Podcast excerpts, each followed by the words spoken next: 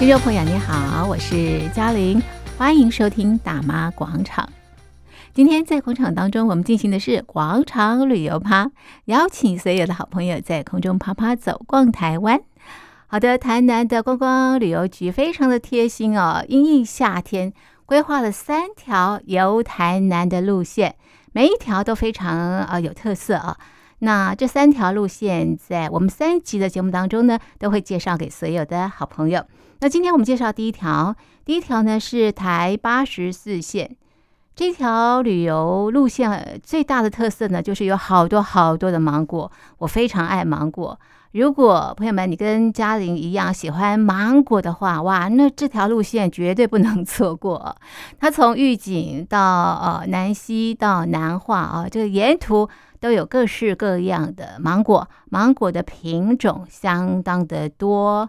除了我们知道的爱文芒果、金黄芒果之外呢，还有凯特芒果、下雪芒果，好多好多不同品种的芒果。所以呢，在这里吃芒果真的很过瘾。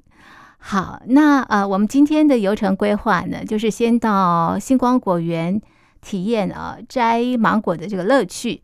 那接着呢，呃，我们呃来到呃玉井的青果集散场，这也不得了，也是有各式各样的芒果，你可以买芒果，买不同的这个芒果。好，然后呢，我们要认识当地的历史事件，也就是交八年事件，所以我们要到交八年事件纪念园区，到这里来听历史故事。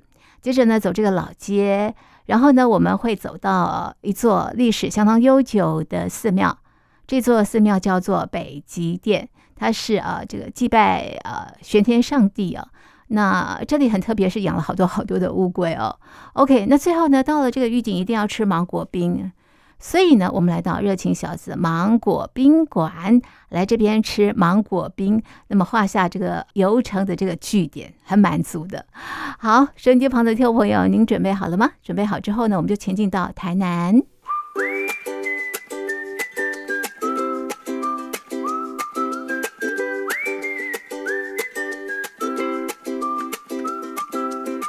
今天我们以芒果作为啊主题的台南的游程，第一站来到玉井的星光果园。这个果园的农场主人是王世杰王老师，他是从台南大学附设小学退休，退休之后呢，就回到这边来种芒果。他为什么会回来种芒果呢？我原来是在台南大学附小当自然老师，啊，已经退休了。我今年退休第十年。这个果园是我老我爸爸在十六年前交给我，那时候我还没退休，他交给我啊，交给我的时候呢，我也是想要来来好好来做，对不对？但是那时候我还要我还要教书，实在太辛苦了，所以我每天早上要四点多从台南出发到这里工作，工作完到到七点多再从这里赶回台南去，因为暑假八点上班，下然后到下午四点下班的时候再回来工作，工作完再回去，晚上到晚上九点多。所以这样下去，我觉得我会恨死这个果园，我也很不喜欢。啊，我想我一个人，我一个人不喜欢，与其这样，不如带带着我的学生一起来工作。所以我就把我自然班的学生，就那个班级是专门特特地选来做自然研究自然科的，然后把他们带到这边来。其实那些学生呢，后来十年内考上南一中科学班有三十个人。十年内，那十年内南一中科学班刚好毕业三百个人，也就是我那个学生占了十分之一，所以很不简单的那一些学生。然后就把他们带来果园，然后果园就坐在一个树下说啊，如果这个果园给你们的话，如果这个果园是你的话，你打算怎么办？他们就开始画图啊，什么那一些，就规划。结果呢，竟然是老师我们把这里挖掉，然后做什么盖平台。老师，我们把这个都拿掉，我们做步道，然后做什么呢？只有小朋友都想到一些他们要玩的东西。然后来，既然小朋友想完之后，这样我们就这样，我们就来做。那我们就依照这边依照他们所画设计图，然后我们把它完成了。所以这个地方不是只有纯粹果园，它也是学生来上课跟游玩的地方。所以这边会有缆车、有平台，还有步道。果园除了可以采果之外呢，它也可以成为一个学习的场域。所以王老师呢，把芒果的产期分为十个课程。我教的是自然科学，尤尤其呢，我我把芒果呢的产期分成十个，一年里面分成十个课程，从开花、修枝啊、产销啊，那个课程，那这每个课程呢都要带孩子来参与，带我学生来参与。那学生参与的时候，有些甚至于他们做做成科长，哎，有些研究说，譬如说芒果授粉的养苍蝇。哦，养苍蝇的那个，然后养了苍蝇用什么方式养？然后苍蝇的它从从蛆到蛹，然后到成虫之间的过程，那小朋友就把它做成科展。好，所以我是带着孩子来，除了来这里工作之外，其实是把教育的课程嘛放在里面的。王老师说啊，这个学生来这边学习一点都不轻松。我其实我把学生带出来，他们叫做来吃苦耐劳。他们有我以前暑假的时候会让让网络上报名，叫吃你要让你孩子来吃苦耐劳的报名。他早上五点的时候，父母亲把孩子直接送到果园来，那下午的时候四点再来果园把孩子载回去。那这中间就跟着老师在做芒果的活动。那一天大概是两两位到三个名额，哇，都满满满的，整个暑假排满满。因为从这里发现到孩子。父母亲还是希望孩子能够多吃一点苦，去体验一下，尤其夏天这么热的时候，农人农民的辛苦这样子。我们刚介绍过，这个果园叫做星光果园，可是为什么叫做星光果园呢？它有一个非常动人的故事。星光果园，我们讲星光果，星光果其实星光果园并不是很多人说星光果园是不是萤火虫？没有错，是有萤火虫。我小时候在那边就很多萤火虫。但是我主要星光不是，而是回想到我国我还没读国小之前的幼稚园，我就在那边开始种芒果。哦，爸爸他们那时候芒果，你知道，预警芒果市场是半夜十二点开期，然后到四五点就刷漆啊，所以他们是半夜要。半夜十二点开机之后，我们是不是要十一点多、十点多都要把芒果送过去？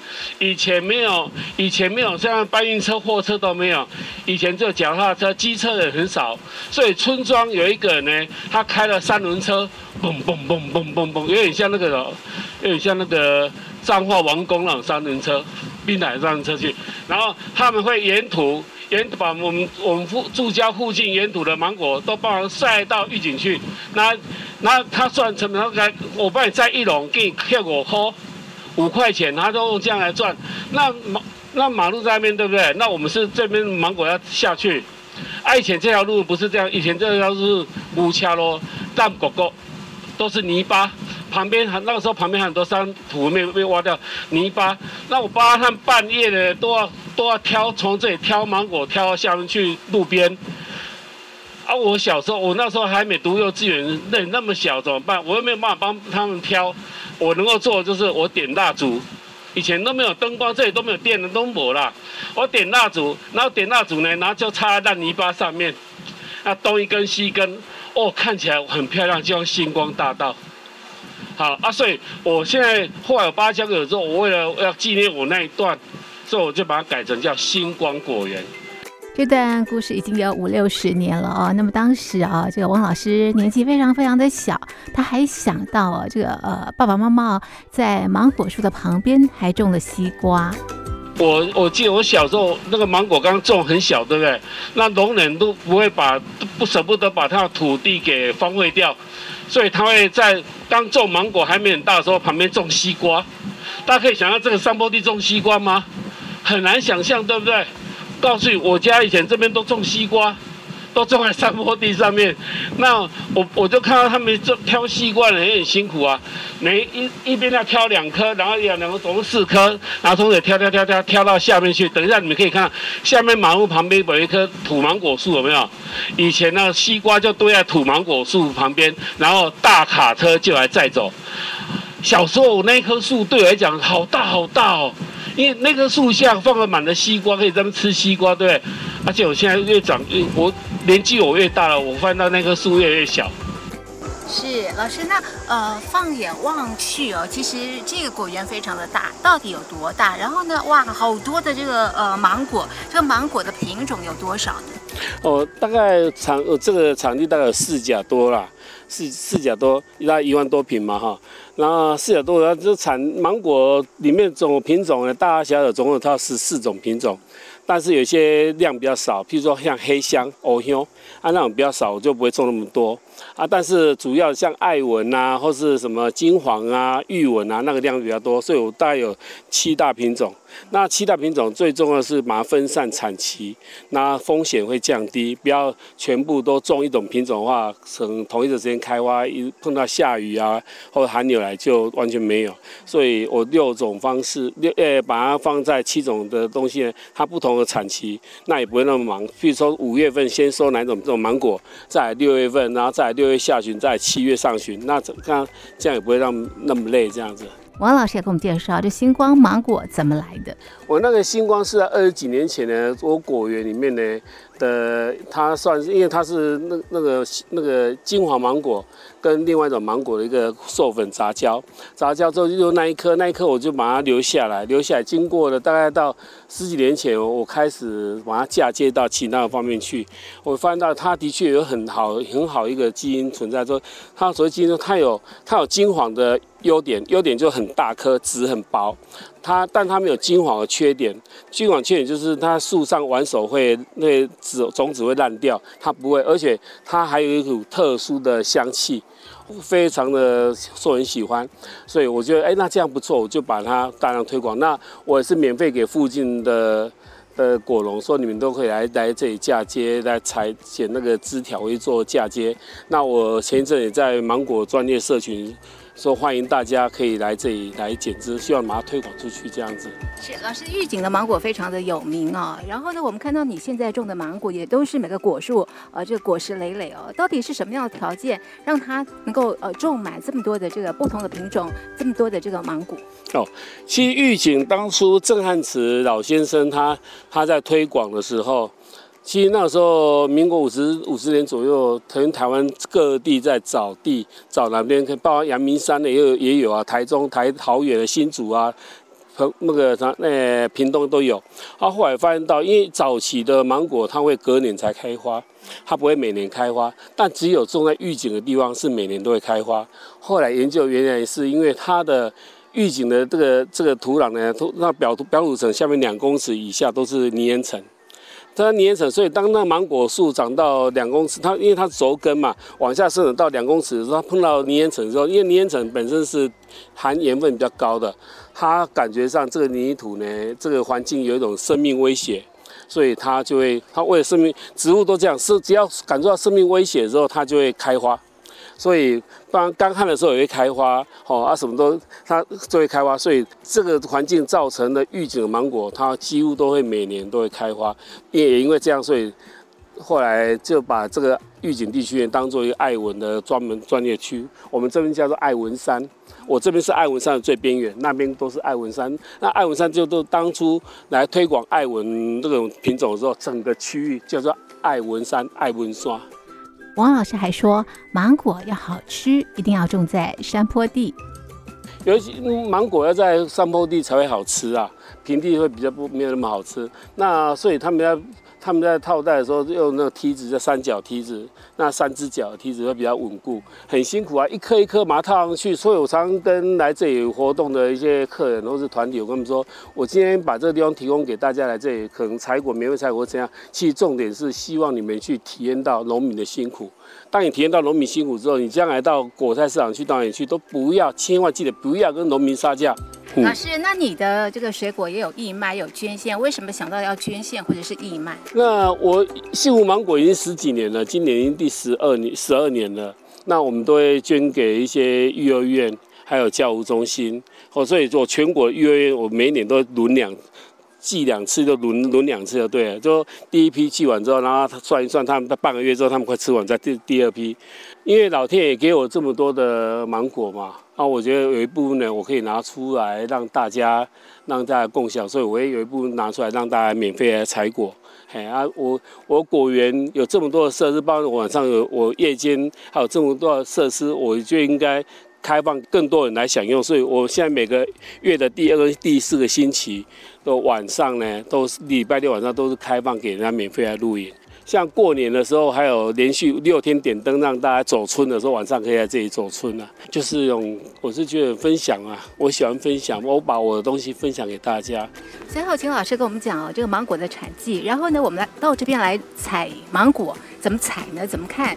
哦，好，那其实芒果基本上有两种，一种是采树上完熟的，一个是还没成熟就就要剪下来催熟的。那还没成熟就剪下催熟，这个专业部分就要交给农民。那如果要采树上玩手的话，采艾文的话，那来这边的话，基本上农民都会告诉你，你去很注意看，它成熟跟未成熟的话，其实它颜色是不一样的，从袋子里面外观还是可以看得出来。好，外观可以看出，那当然还是要听从农民的指导，就一来就体验嘛，啊，反正采错也没关系的。是，你有什么样的道具吗？那个。网子有，哎、欸，网子网子是比较高的，因为忙忙人不够高，所以用网子来捞，然后你身上还要背一个篮子，然后还有一个把一个篮子放在搬那个道路上面，用搬运车来来搬运这样子。是啊，季节呢？什么季节？季节大概五月下旬到八月中旬是最多的，所以七月七月初是最高峰。是是是，嗯，那才就是呃，主要是爱文为主哈。哎、欸，大部分都以爱文为主，那当然它还有其他的西施啊、贵妃啊、秋香啊，都还是可以采。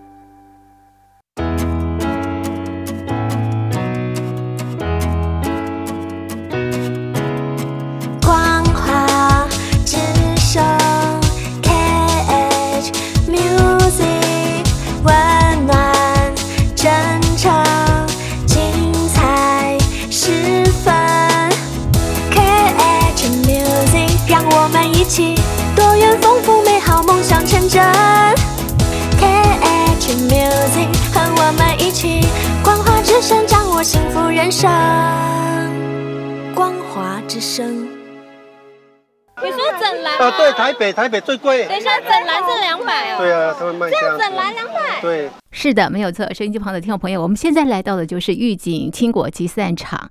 很多的朋友，特别是外地的朋友来到这边呢，都会非常的惊讶，特别是在价格的部分，非常非常的亲切哦。好，老实说呢，这边的芒果大概有三四十种。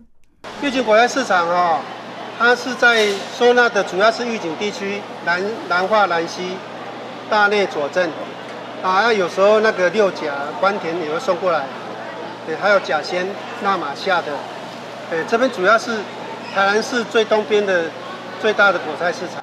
它主要是爱文、欧香、爱文、欧香啊，三四十种芒果，嗯，很多。原则上我们现在是三点半开，呃，开开市嘛，他可以进来。然后他们有的人很早，两三点就在在外面那边等，在里我看他淡的丢啊。不会像我们这边，等到这个都是平常都要清场，晚上都会再回去，早上再把它再进来这样子。凌晨就开市，一直到下午六点。呃，算不出来，起码三四十种芒果了。这个的大概是占我们这个整个这个这附近的产量大概九成，都会送来玉井这边卖。一个零卖前面是一个摊贩区，就是它可以卖一些。呃，散卖给散客，你称斤论斤卖的，一颗一颗卖，或者是一包一包卖。是。那你如果到这边后面这边，这里理论上讲，这应该叫做盘商啦。哦。盘商主要在买的，但是因为现在都混在一起，营业时间早上四点到下午五五点，营业了以后，他就会让大家进来进场。那不是芒果季的话，对，这边是在干嘛？如果不是芒果季，它就是其他的水果，因为它叫果菜市场嘛。没有芒果的时候，就是像香蕉啊、芭乐啊，哦啊那个，呃，这边还有很多的火龙果，爱文、艺文以外哈，就是平常香蕉、芭乐、凤梨，这是这边的大宗，还有那个兰溪跟兰化的这个龙眼跟荔枝。以前芒果引进的时候，民国五十四年嘛，引进来的时候那时候。在我们这个两道都是土芒果，早期都是土芒果。像现在每年都有一个采芒果乐，哦，附近的景点就是除了我们玉井老街，我们待会去可以去看一下，然后来就是那个虎头山上面的加班人纪念碑，是，不然就是往东走就会到那个那个兰溪的玄空法师永兴吊桥，再进去就是真水库，然后往那边走就是可以到南横嘛，这边玉井是南横的起点，点啊，所以很多人会经过这边。你如果假日来，重机也很多，是这一条台二十线跟跟这个台三线有很多重机。往东往南走可以到旗山老街，哦，往北走可以到中武水库，那个大埔这边。啊，平常他们会来这边，就去老街那边就吃吃冰啊。好的，买完了这个芒果之后呢，我们的下一站来到的是交八年事件纪念园区。交八年纪念园区，二零一五年设的，所以到现在刚好是呃第八年。那交八年事件哦。就是现在，现在一九一五年，就日本大正皇帝四年的时候，哦发生的。它主要的人物哦，于于清芳、江定跟罗俊这三个。啊，为什么要叫交八年事件？因为玉井以前的旧名叫交八年。哦，啊，我拢讲噍吧哖啦。我我若讲，因拢啊，做因拢讲噍吧哖哦。噍吧哖就是这个噍吧噍吧哖这个罗马拼音哦。以前这边这个那个时代就是经济比较不好嘛。圣功底下山里，啊，所以日本要把这边很多的归为国有，所以当地的的人就比较反抗这样子，啊，但是其实主事者主要是像余清芳是高雄人，哦，入主，然后那个江定是南化玉山玉山里的人，啊，罗俊是那个当初的叫做中国人啊，因为他负责联络中国那边的，他在一九一五年的时候。那个纪期成军就是，也是民国四年了啊，他在南化那个北寮那那里有一个叫做武冈岭哦，有一个山哦，角轮山，他们纪期成军，但一千一一千多的这个民兵啊，在这边七月一号，然然后起义啊，那天起义，民兵的武器主要是刀，呃，扫刀、柴刀哦。啊，的哥刀菜菜刀，这个枪哦，枪都是去抢来的，哎，跟去驻在所啊，跟日本那边抢来的枪。你那个这，呃，小型的步枪啊，火那时候叫火灰罄啊，火枪打不远，啊也打不准哈。甲仙埔事件，甲仙埔就是我们现在讲的甲仙，日本的时候叫甲仙埔事件哈。他这个时候在江定指挥的时候，他打了那个甲仙埔。甲仙埔就是打了甲仙那玛夏，小林那边哦，小林那边打了以后，把那边的驻在所这些什么阿里关啊哈，十张里和表万阿记，这个都是在那玛夏。现在在那玛夏那就是三明乡嘛哈，高雄三民乡现在那玛夏乡，哦，抢了这些，然后抢了枪，抢武器，就跟那个赛德克巴莱一样。那雾社事件，他也是之前是先去。袭击驻在所抢抢武器，哦，然后之后就七月八月号打到南庄，南庄就现在南化，我们玉井旁边的南化，哦，南化派出所，这个时候也是灭了这个南化派出所，把它烧掉。其中有一个人很重要了，叫叫汤德章，汤德章，他爸爸新居德德章，所以爸爸日本人，那汤德章他妈妈是台台湾人，所以后来他爸爸死掉，那个。改改成母姓，姓姓汤，叫汤德章。我们目前台湾有一个他汤德章纪念馆嘛，纪念公园。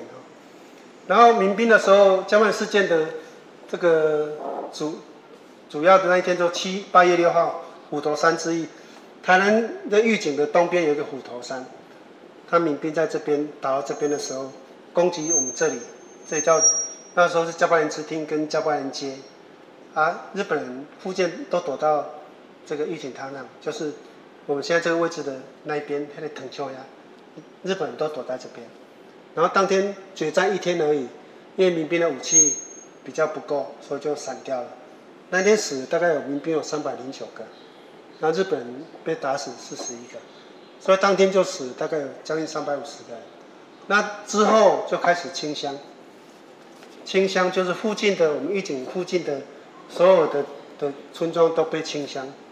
就是分分分庄啊，分庄，对，像像湾湾的，呃阿公啊，是住在那个九层林庄，九林庄没有被分庄，因为他离这边过了两条溪，所以我们都躲在那个北岭山上。我的阿祖啊，我的家族躲了一个月，因为你没有躲通会被抓走，把房子都放火烧掉。这个像这个沙沙田庄啊、南庄，这个是玉山啊，然后左镇的内镇，就这边的玉井、南化、南溪和左镇，啊甲仙、山林，这附近的都被波及到，我死了大概经过调查有两千八百多个人，没有在记录里面的可能，按照估计会五千到一万人左右，哦，哦，啊到。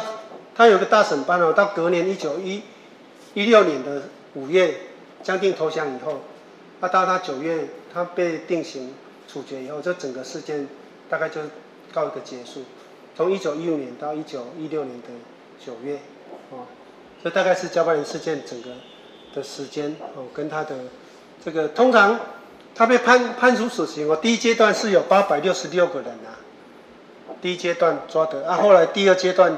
也有大概九十五个人，也就是第二阶段是江定这边，他有三十七个人被判处死刑，所以判了九百多个人死刑。哦，啊，虽然有一些人没有被执行，但是后来也都没有回到狱警这边来。应该出估是在路上就被杀掉了，弄不等来哈。虽然没有死刑，从这个事件以后，日本人就不那么凶了。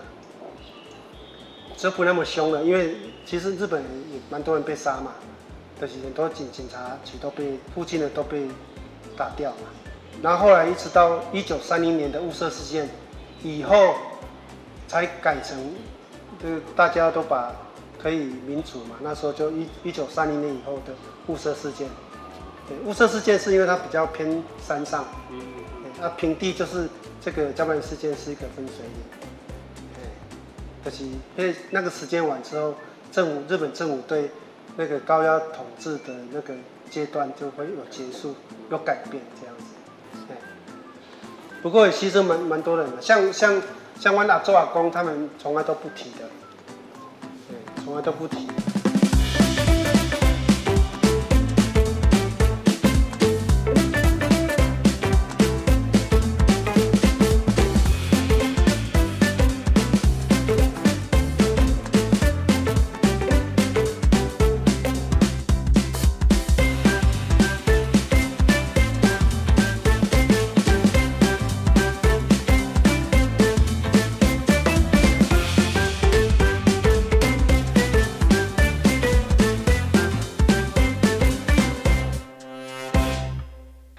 我们离开交八年事件纪念园区，我们要前往玉井的北极殿。那么短短的一条路哦，老实说，这以前是很内山的。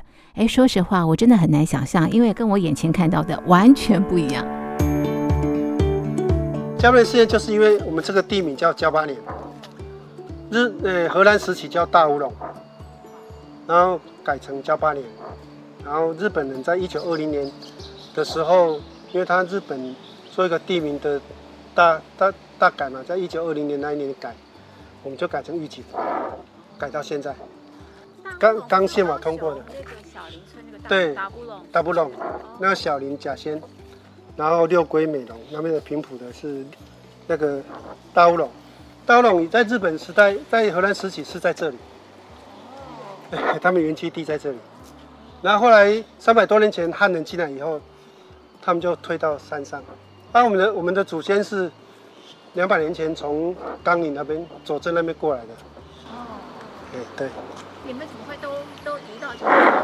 你们的祖先？我们的祖先因为地都被占了。我们的我们的土地最早是郑成功啊，被郑成功占了，因为他屯田嘛，他屯田，啊，所以就把我们赶到山边。更早就在安平了，我们是新港社的，新港社就现在的新市。台南市新市区那个新区，就在科学园区旁边那个，那个新港社。我们小时候的时候，这边要进来，我们同学都说林年弄刷你，以前就台二十线一条路而已啊。哦，越赶越里面啊。对啊，就赶到山边啊。哦，所以这边以前是很内山。对对，以前这边我们的祖先都说我们是住在贼窝里面，因为以前只要是清朝、日本时代，主要是贼贼盗啦，人讲匪徒啦，通通躲在这边。后来那什么詹龙兰啊、是大家都躲在这边啊，对，东山啊、兰溪，对对对。他这边就加巴林支厅，以前的加巴林支厅，来往往往前走。现在很不一样哎。对呀对呀，以前这边这个加巴林街，就汉人进来的时候就在这边弄这条街，以前是竹竹子的。这这个有经过文化局做老街的那个改造，所以有点不一样，跟我们小时候不一样。现在比较开开比较进步了，以前预警。呃，日治时代跟后来我小时候的五六十年前哦，那时候没有什么医院，也没什么医生，所以这个中药行是很有名的。他们都已经快一百五十年，都大概有三代了，一一百多年。你看它上面还写大乌龙有没有？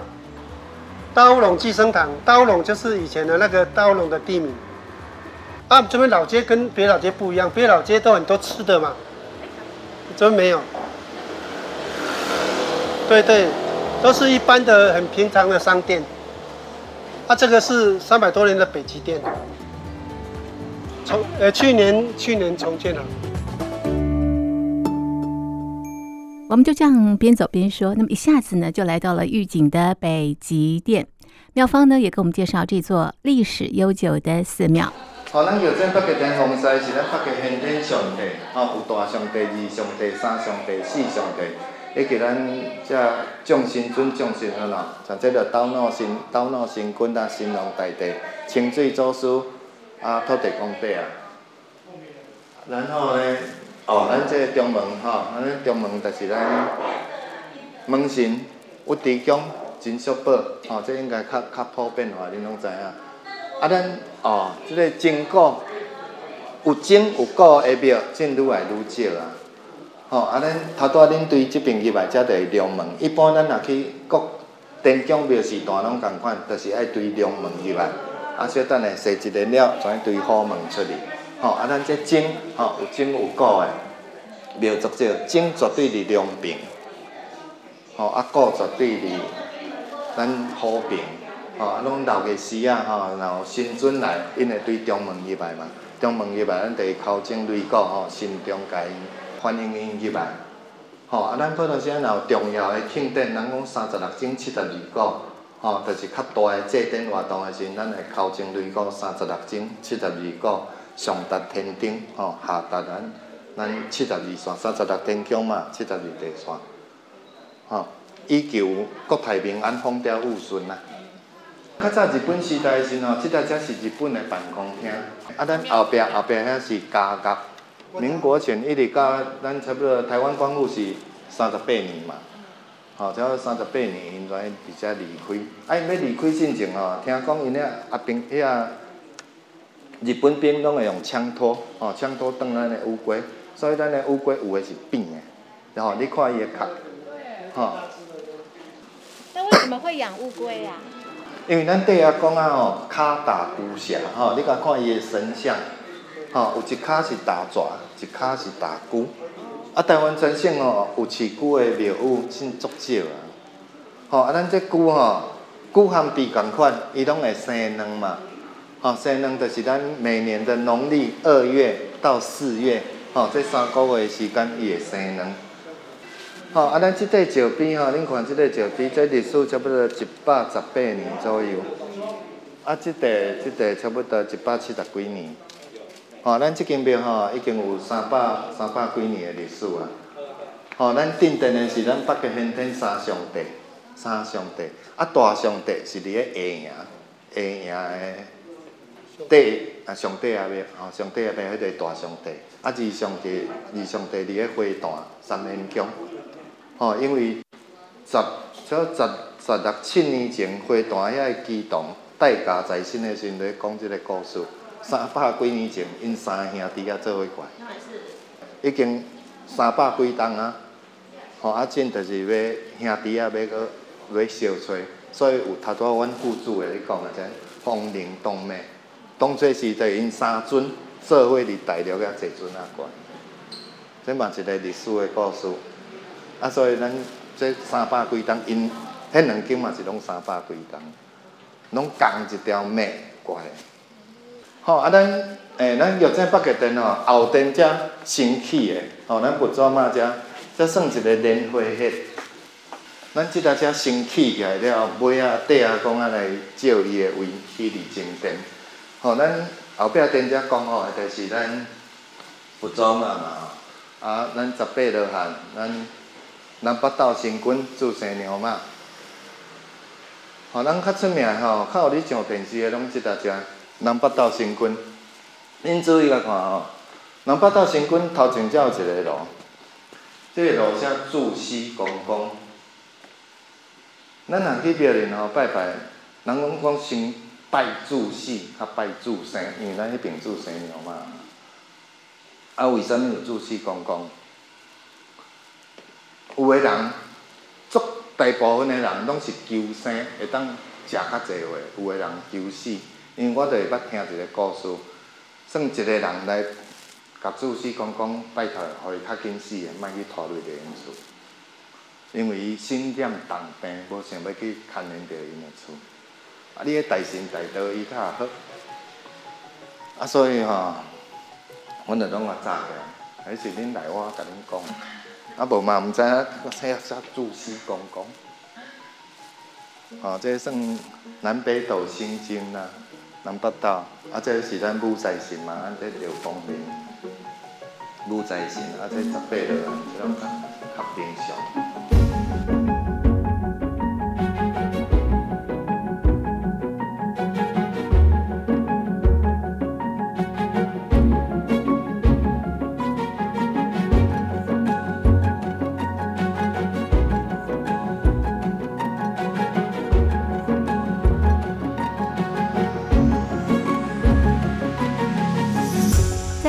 老街哦，真的好多冰店，所以一定要来吃一碗冰，而且是芒果冰。我们来到的是热情小子芒果冰馆，农会同仁告诉我们呢，这个玉井的芒果为什么好吃，其实跟它的土壤是有关系的。那个土叫做白垩土地形，来一个这个北山头，它的特性是从差不多从南投到呃屏东，它是排水性非常好的。好，就有些人可能会只说玉井的芒果跟仿山仿寮的芒果，它的差异性 different 在哪里？仿山仿寮它是比较原生，它有受落山风或其他的，但是玉井的芒果它会更香更甜。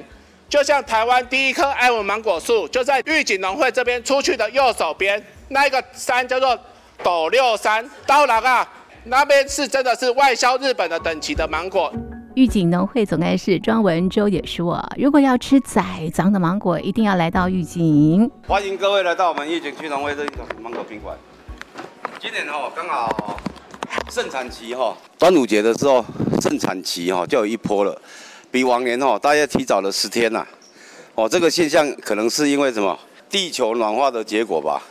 哦，所以今年芒果艾文这一种品种的产期可能会提前结束，预计大约在。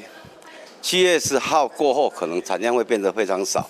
爱文这种芒果啊，它是在我们东南亚就只有我们台湾种的最好，所以爱文这个东西让我们在东南亚还能立足，尤其是日本人非常非常喜欢。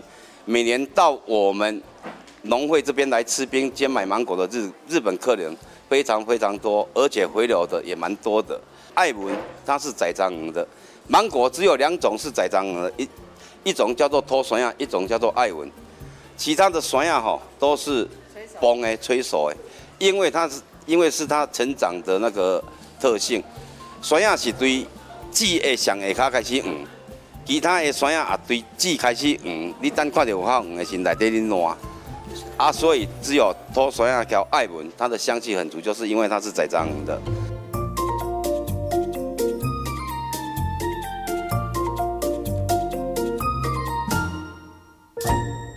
在玉井吃芒果冰，这个芒果真的非常非常的多。好，热情小子芒果宾馆呢，呃，这个芒果冰有不同的组合，都非常非常的大碗，很过瘾的。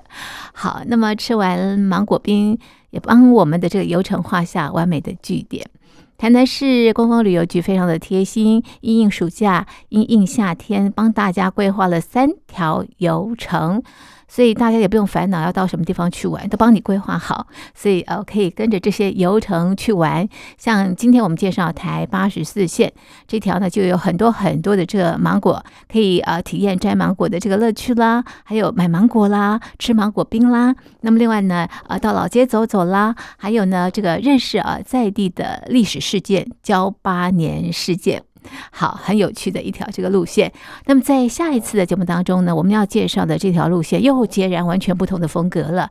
我们要走这个西滨了啊！好，这个下个礼拜的这个游程也非常的精彩，大家千万不要错过。听众朋友，我是嘉玲，我们下个礼拜见喽，拜拜。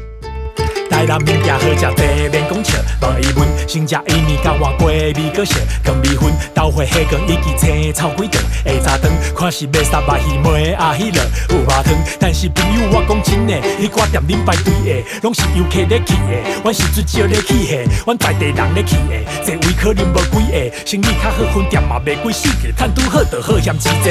实在无钱诶，迄一工甚至着规去毋买，讲话迄一个嘛歹品质有一堆问题，卖生恁。店拢几十年开始去跳诶，五十年起价，六十年飞一百年切草地。去台北就袂晓台语呢，西南山处理观光客呢，台南市左转都袂啊呢，靠印尼来你去台南我爱你，你台南我爱你，你台南我爱你，你台南我爱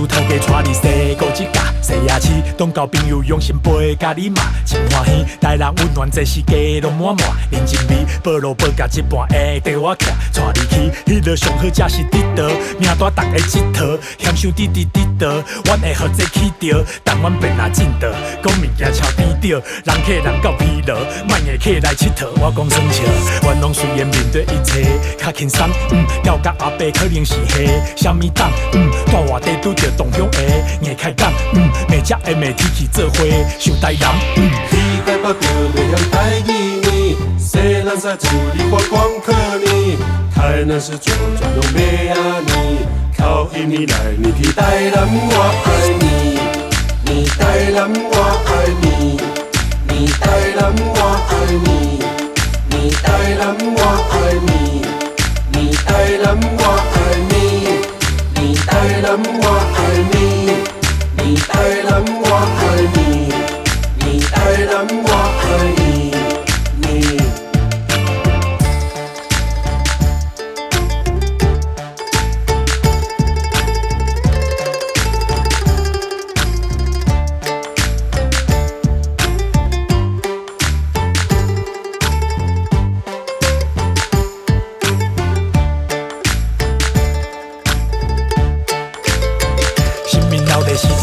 随时有泡崩家。阮搭红灯边仔徛，三太子甲王爷，讲着花园夜饲也有面子。真亲家，全世界连输打卡超级酷，十二名，台南棒球只应用超级强，超级勇就么简单，潘威伦王杰明称金凤超金凤，那么邋遢，要和台湾新梦加英雄救一共，讲出台湾，中华台北运动连进攻可以共，中华台南，迄阵你若有时间，有一段时期少年李安，就一个现役人员的位置，注意若身边堆堆情环，讲唔敢入去，丢了一罐，搁一盒食面，台南名产进老是马西，你敢要看见？你敢要？听见英雄期盼，就是我大起。去台北就袂晓台语呢，西南山处理观光客呢，台南市左转都袂啊呢，靠印尼来你去台南我爱你，你台南我爱你，你台南我爱你，你台南我爱你，你台南我爱你，你台南我爱你。